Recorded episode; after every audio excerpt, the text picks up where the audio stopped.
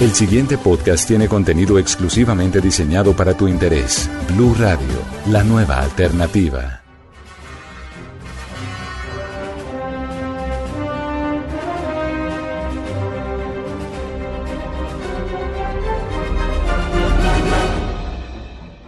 ¿Qué tal? Bienvenidos una vez más a La Caja de los Cómics, el podcast de Blue Radio dedicado a la fantasía, a la ciencia ficción, al cine, a los cómics, al manga, a todas estas cosas, a todos estos mundos fantásticos que nos llevan, que nos transportan de la vida diaria, de los afanes, de todo el estrés y que nos sacan a un mundo nuevo y que podemos vivir de una manera mejor y más tranquilos. Hoy vamos a hablar de una cosa muy especial.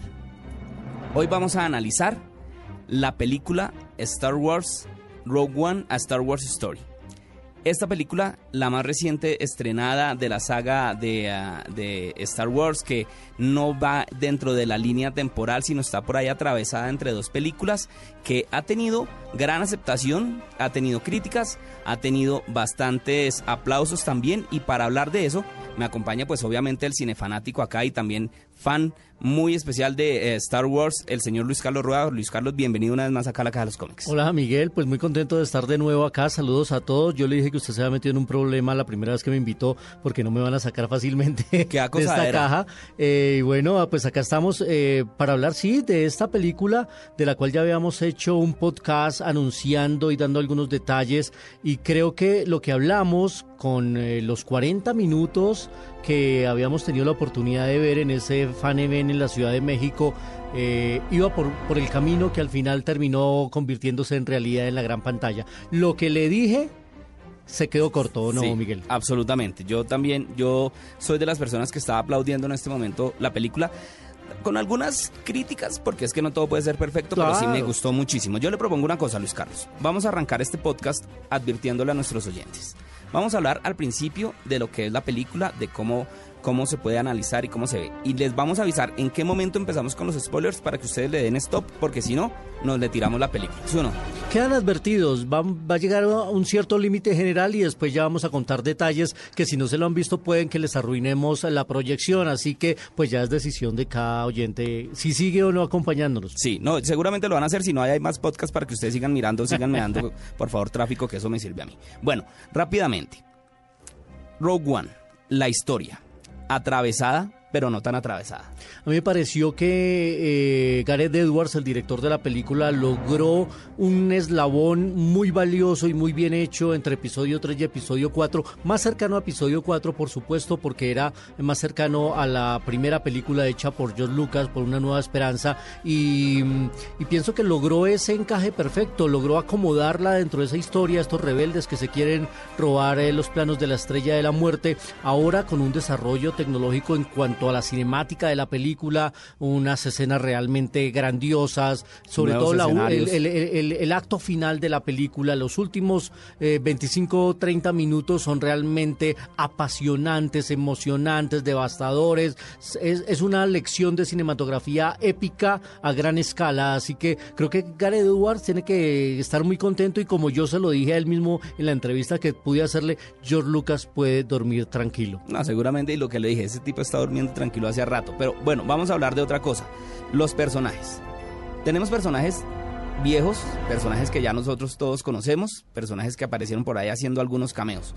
Pero los nuevos cinco personajes, este nuevo Dream Team que nos presenta eh, el universo de Star Wars, que nos presenta el director, un, cast muy, eh, digamos, eh, mixto, Sí, muy multirracial, muy multiétnico, pluricultural, como dicen ahora, muy global, porque teníamos a una protagonista británica, a un coprotagonista mexicano, teníamos a un asiático experto en artes marciales, teníamos afros también, tenemos la presencia de Forrest Whitaker. A mí me gustó el reparto, a mí me gustó el cast, el papel eh, de Gin Erso, que es el papel de Felicity Jones, me pareció que ella se salió de su molde de, de, de niña británica de buena escuela y aquí la vimos muy guerrera, enfrentándose eh, de muy buena manera a los villanos de la película y en acciones donde físicamente se le ve la exigencia Diego Luna bien, no, no, ni siquiera se preocupó por ocultar su acento mexicano a la hora de hablar inglés y creo que eso también se quería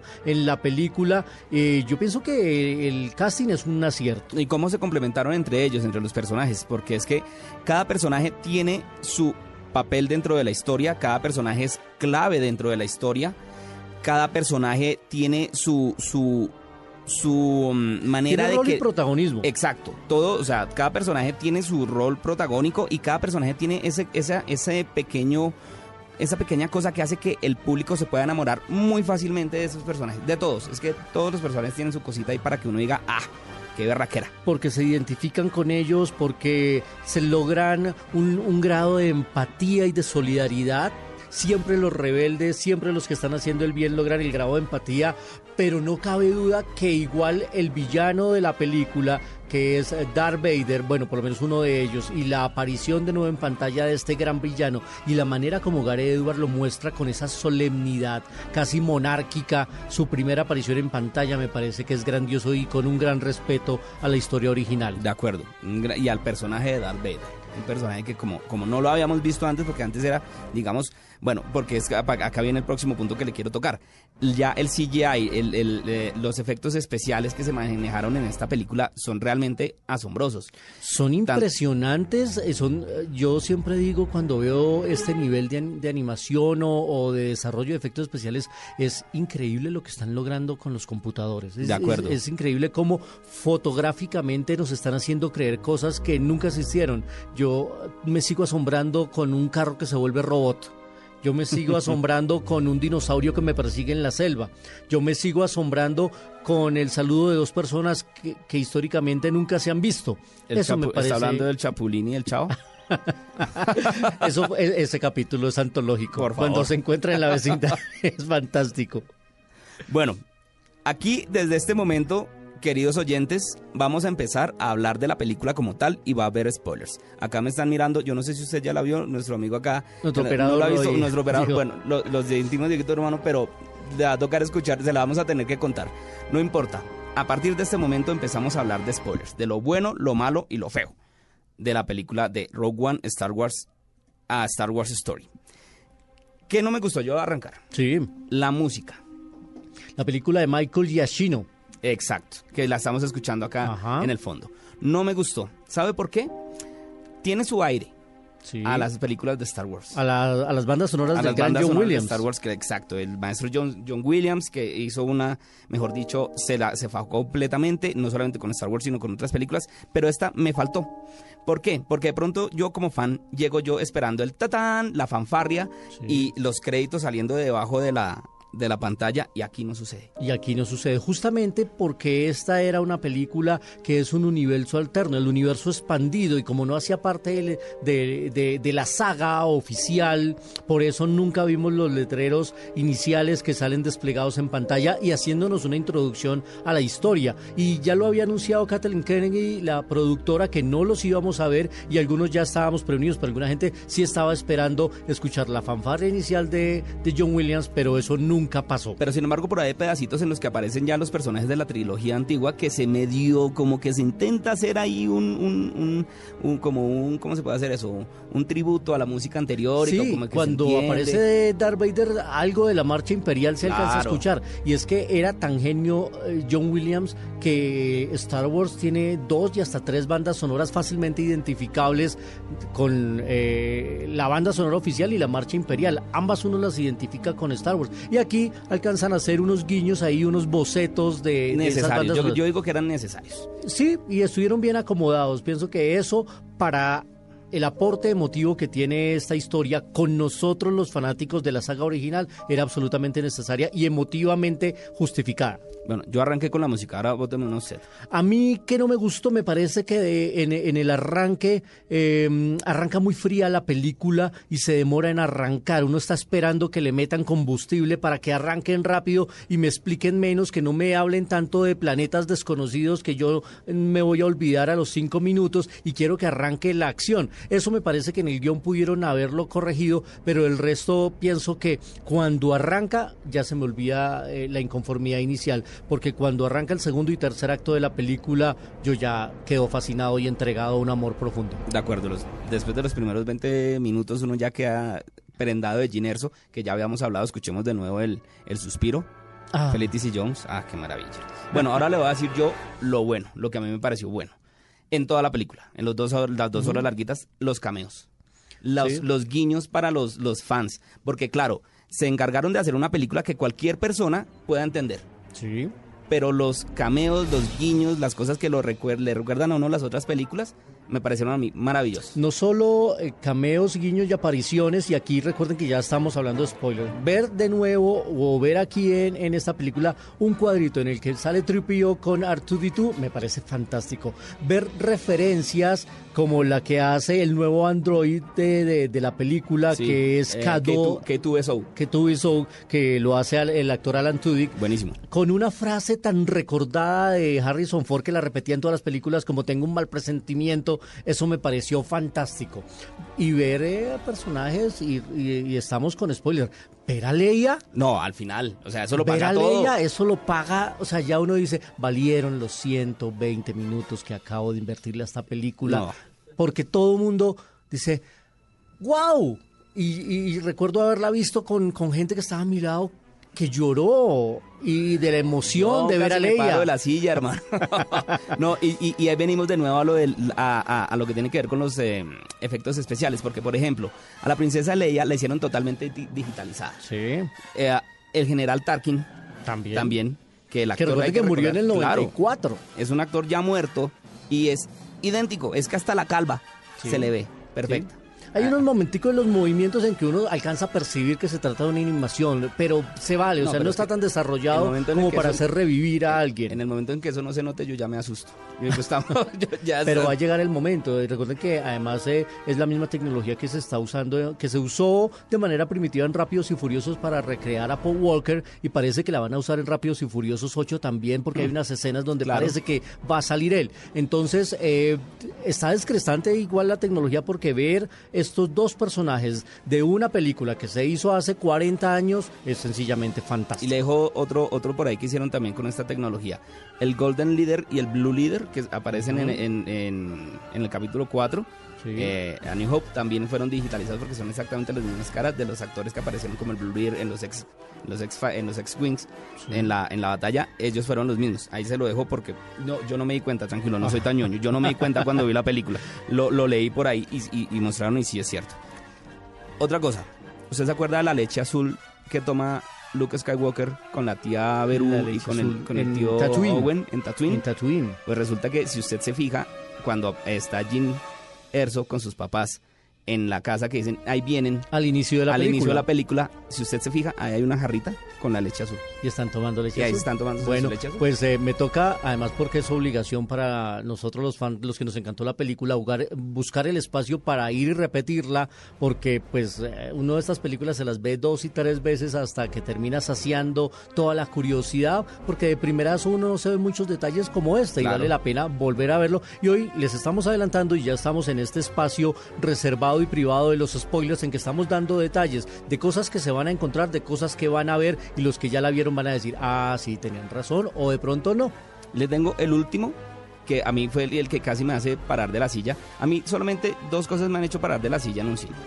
La primera, cuando vi el primer cameo de Stan Lee en la película de Spider-Man, la, eh, eh, con Tobey Sí, Maguire, la del 2001, si no estoy mal, Sí. que apareció por primera vez Stan Lee. en la paré. escena del Duende Verde. Exacto, Sí, que señor. quita a la niña, que salva a la niña, exacto. Ahí me paré de la silla.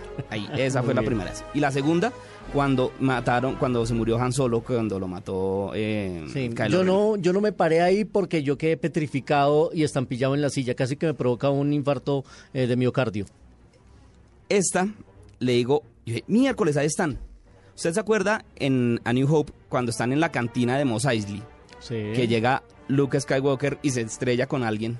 Y le dice, oiga, qué pena, no me gustan los de su clase. A mí tampoco me gustan los de su clase y que llega Obi-Wan a salvarlo y le quita la mano a uno de estos dos personajes. Ajá. No me pregunte el nombre porque no me acuerdo bien. No soy tan ñoño hasta allá. Pero cuando están en Jeddah, cuando llega el personaje, eh, cuando llega Jyn Erso y cuando llega el Capitán Cassian a Jeddah, también se estrellan con alguien. Y si usted se fija, son los dos mismos personajes. Y también ya les iban a buscar pelea. Sino que ellos, ellos sí salieron derecho y no buscaron pelea. Son todas las referencias que quiso Gareth Edward, que es un fanático de la Ah. serie, que eh, es fanático de Star Wars desde que tenía cuatro años. Eh, en las entrevistas que aparecen en Red Cinema, en la sección de informativos de Noticias Caracol, que tiene una entrevista extensa con eh, Gareth Edward, Diego Luna y Felicity Jones, él decía que él todos los días antes de irse al colegio, él veía al menos 20 minutos de la película de Star Wars. Y se sabía los diálogos y los repetía y es fanático y tenía las pijamas y tenía toda la decoración en su cuarto. Entonces, esta película rinde tributo a eso, a que él era un fan y quería hacerlo con mucho respeto y con ese respeto hizo un gran homenaje a la saga original, pero también fue atrevido al introducir nuevos personajes, al hacer esto tan multiétnico, al vincular personajes que nunca habían salido como los Dead Troopers, que son absolutamente intimidantes con sus trajes El negros. sonido, el sonido que hacen, ¿no? El Además, sonido que hacen es... eh, que son más altos que los. Stormtroopers. Él acá decía, yo tuve que buscar a actores que todos fueran de 1.90 para arriba. y tienen mejor puntería. y tienen mejor puntería, no se tropiezan tan fácil como los Dead Troopers. Eh, pienso que esta película es de fans para fans, pero también el que no es fan va y descu- descubre una película que lo puede animar a que se eh, meta de cabeza en este universo maravilloso de Star Wars. Eso es cierto. Terminemos. Su personaje favorito, la- el personaje que más le gustó, del que se enamoró.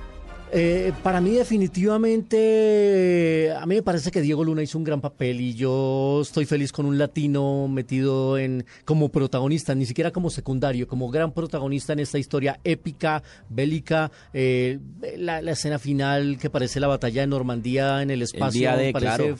Fantástica, pero yo creo que lo de Diego Luna es fantástico por primera vez. Infortunadamente no lo vamos a ver más, y acá y, y ese es el spoiler Ese es más el otro grande. spoiler. Se mueren, todo el mundo se muere al final. no, No nos odien. No, no nos odien, no. Pero les No, no, pero advertimos. se les advirtió, sí, eso es cierto. Que Porque además es que era una misión suicida y termina como eso. Está grabado, les advertimos. A mí le digo el personaje que más me gustó, Chirrut Denqui. Ajá. El, el- este monje Sí. que cuidaba los templos Jedi.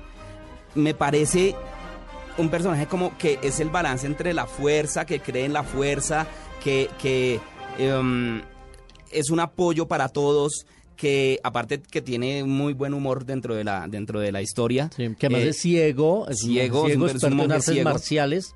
Y, y- y se está hablando y, y todos los expertos y los geeks están viendo y reviendo la película, están encontrando algunas referencias gays en su personaje que está yo. acompañado siempre por, por otro hombre. Entonces, eh, pareciera que la diversidad no solo es cultural, sino también de género en esta nueva película. Podría ser la primera pareja gay en el universo de en Star el Wars. universo de Star no lo Wars. No lo aseguramos, pero los expertos dicen y los que están analizando cuadro a cuadro todos esa, toda esa simbología Sí. están encontrando algunas tiene- referencias. la gente que tiene tiempo para ponerse a todo, hacer todo eso. Nosotros casi no tenemos tiempo, tenemos, sacamos siempre unos minuticos acá con Luis Carlos Rueda, eh, que muy amablemente nos acompaña en esta caja de los cómics para hablar de todos estos temas que nos gustan, que nos apasionen y pues que esperamos que ustedes también eh, nos escuchen y les guste eh, lo que hacemos y pues que también comenten en las redes sociales. Por favor, Luis Carlos, recuerden nuestras redes sociales. Claro, eh, arroba Luis Carlos Rueda, ahí me encuentran, o arroba Soy Cinefanático, que es donde ah, establecemos una comunidad de amantes del cine, muy en sintonía con lo que ustedes están haciendo aquí en esta caja de los cómics, así que ahí estamos en arroba Soy Cinefanático y vamos a seguir hablando de muchos temas, De. Miguel, porque el otro año, ojo a lo que se nos viene con estos temas de cómics, A de ver. videojuegos y de películas. Arranca el año con Assassin's Creed, Sí, Michael vamos a tener a Logan, Sí, vamos a tener Wonder Woman. sí, Vamos a tener un nuevo episodio de Spider-Man. sí. Y vamos a tener Resident Evil basado en el exitoso videojuego que dicen que es el capítulo final. final, ¿no? Pero pareciera que es el capítulo final de este momento de Alice, porque la historia va a seguir por otro lado. Ah, ya no más. Entonces, hay, de todo eso vamos a hablar en la caja de los cómics. y Vamos a hablarlo, y aquí lo debatimos y aquí hablamos basura y aquí nos divertimos un rato. Luis Carlos, muchas gracias por Que la esta- fuerza los acompañe. También lo mismo a todos nuestros oyentes que la fuerza los acompañe. Les recuerdo mis redes sociales, arroba mdgarzón en Twitter, en Instagram lo mismo. Ah, no, en Instagram es arroba mdgarzonc. El hashtag es la caja de los cómics para que nos comenten, nos sigan, eh, nos sigan escuchando, escuchen los podcasts de, de Blue Radio que se encuentran en www.bluradio.com, el, el botoncito de podcast. No es más hasta esta ocasión y que la fuerza los acompañe. Para más contenido sobre este tema y otros de tu interés, visítanos en www.bluradio.com. Blu Radio, la nueva alternativa.